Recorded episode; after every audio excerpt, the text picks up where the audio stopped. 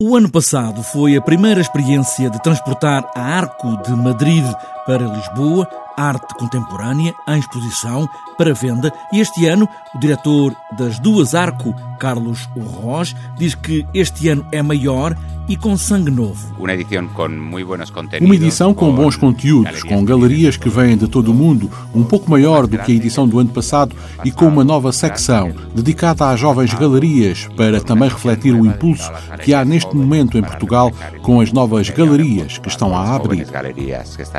Uma exposição do tamanho de toda a cordoaria nacional com a arte portuguesa contemporânea muito bem representada. Muito bem representada. Está. Muito bem representada este ano. As principais galerias que selecionaram os seus melhores artistas para estarem aqui, porque há muitos compradores estrangeiros que vêm da Suíça, da Bélgica, dos Estados Unidos, da América Latina, sobretudo a arte que se está a fazer em Portugal.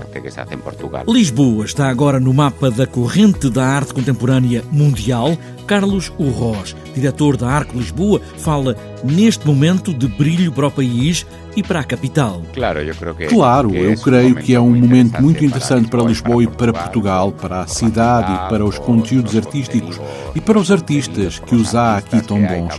Por isso, queremos fazer alguma coisa aqui. Há que aproveitar o momento.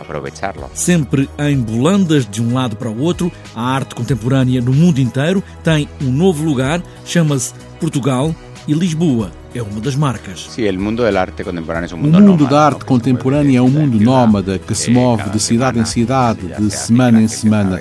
E era importante que Lisboa tivesse um lugar nesse calendário e durante a Arco Lisboa sabe-se que temos de vir aqui ou ao Porto e a outras cidades. 40 galerias do mundo inteiro trazem os artistas plásticos de agora, deste momento, é o mundo giratório da arte contemporânea que passa por Lisboa.